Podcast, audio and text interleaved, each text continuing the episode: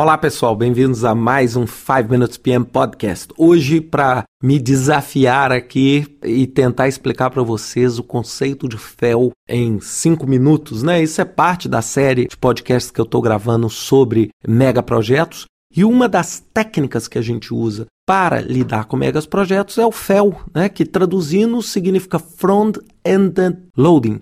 E ele basicamente traduz uma oportunidade em projetos de investimento. É? E basicamente ele se divide em FEL 0, FEL 1, FEL 2, FEL 3. É? Aí você tem a execução e o startup. Então, basicamente, né, a gente, o FEL 0, a gente nem considera como uma estrutura formal de FEL, mas o FEL 0 é a ideia. É? A ideia que surge normalmente ele não é um processo estruturado. Alguém tem alguma ideia, uma oportunidade, vê uma oportunidade de mercado, etc., para desenvolver aquele mega projeto. O FE1 já toma um pouquinho mais de forma, mas até então é basicamente o benefício de negócio, é o business case. Então o FE1 é por que, que vale a pena? Qual que é o racional por trás de se empreender um esforço dessa magnitude? É, pensando não só em industrial, mas pensando em mega projeto, por que, que eu preciso construir aquele aeroporto? É, por que, que eu preciso construir aquela refinaria de petróleo? Por que, que eu preciso construir um novo centro de operação gigantesco é, na Tailândia? Mas por que isso? Então, o business case vai exatamente estudar isso. Então, o business case está muito mais associado aos gestores do negócio. E aí, o FE1 vai dizer: poxa, faz sentido esse business case. E aí, nós vamos para o FEL2. O FEL2, classicamente, é aquela tradução clássica das ideias em dados para você definir o escopo do projeto. É quando você gasta tempo planejando, avaliando o projeto para tomar a decisão de ir ou não ir naquele projeto. Normalmente, você divide esse FEL em duas partes, parte A e a parte B, onde a parte A você está selecionando o escopo. Você está avaliando o seguinte: poxa, qual alternativa eu tenho para construir o escopo daquele projeto? É o que a gente chama de FEL 2A. Você está o quê? Ali, selecionando a sua estratégia, não é? Pode ser um processo é, bem direto, mas pode também ser um processo demorado. E aí você tem ali um portão que a gente chama de gate. E ali, quando você selecionou a sua estratégia, fala assim: bem, faz sentido essa estratégia? Faz. Faz sentido então tudo que eu estou fazendo até agora. Aí nós vamos para o 2B. Agora, se não faz sentido, bem, você precisa revisar ou de repente você já aborta o projeto ali. No FEL 2B, você já começa a fazer o design, a fazer o plano de como é que você pretende executar.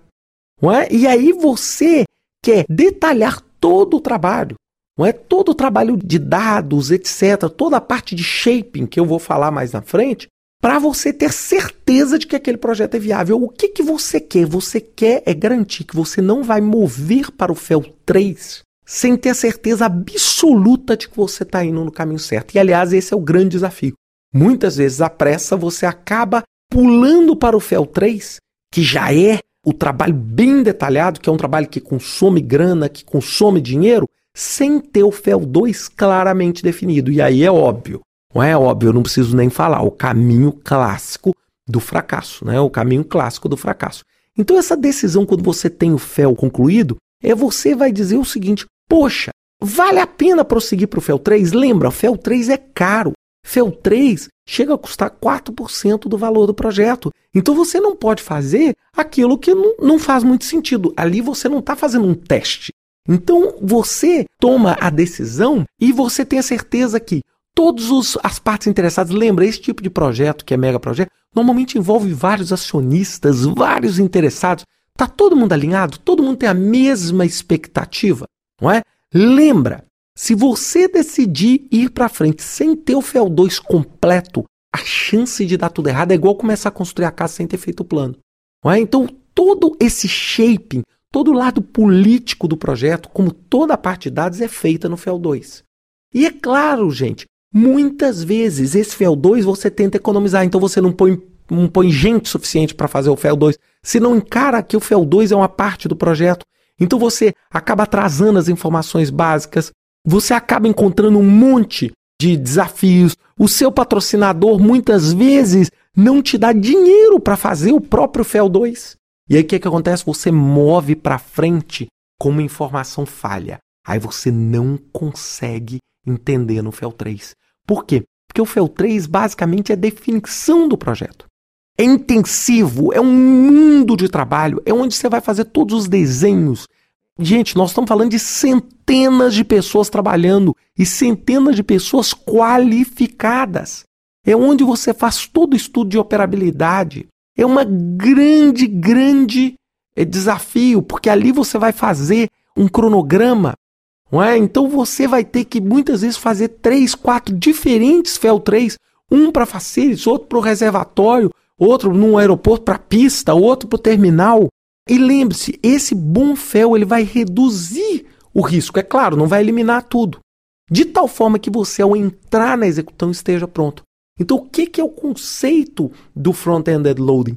É você estressar no plano, porque por mais que a gente fale que 4% é muito dinheiro de um megaprojeto, os outros 96 são muito mais. Então a gente precisa fazer um FEL extremamente detalhado. E nós estamos falando, gente, para megaprojetos, nós estamos falando em projetos que duram 10 anos.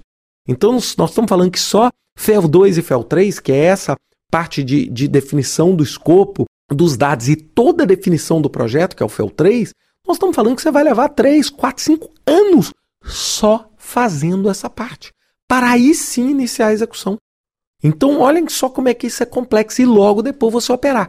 Agora, no megaprojeto, lembre-se, se você não fizer isso extremamente bem feito, a execução vai ser a pior experiência que você pode ter na vida, porque ali o problema não é só um probleminha, é um problema que compromete a viabilidade da organização e que compromete a viabilidade muitas vezes do próprio governo. Se o governo porque esses projetos são tão grandes que muitas vezes é o governo que está por trás. São recursos públicos, são recursos que impactam o produto interno bruto do país. Então nós estamos falando em. Nós não estamos falando em construir uma casinha, nós estamos falando em algo extremamente relevante. Por isso que esses conceitos de FEL são conceitos extremamente importantes. Você não consegue planejar tudo, por isso você faz esse FEL e faz os portões.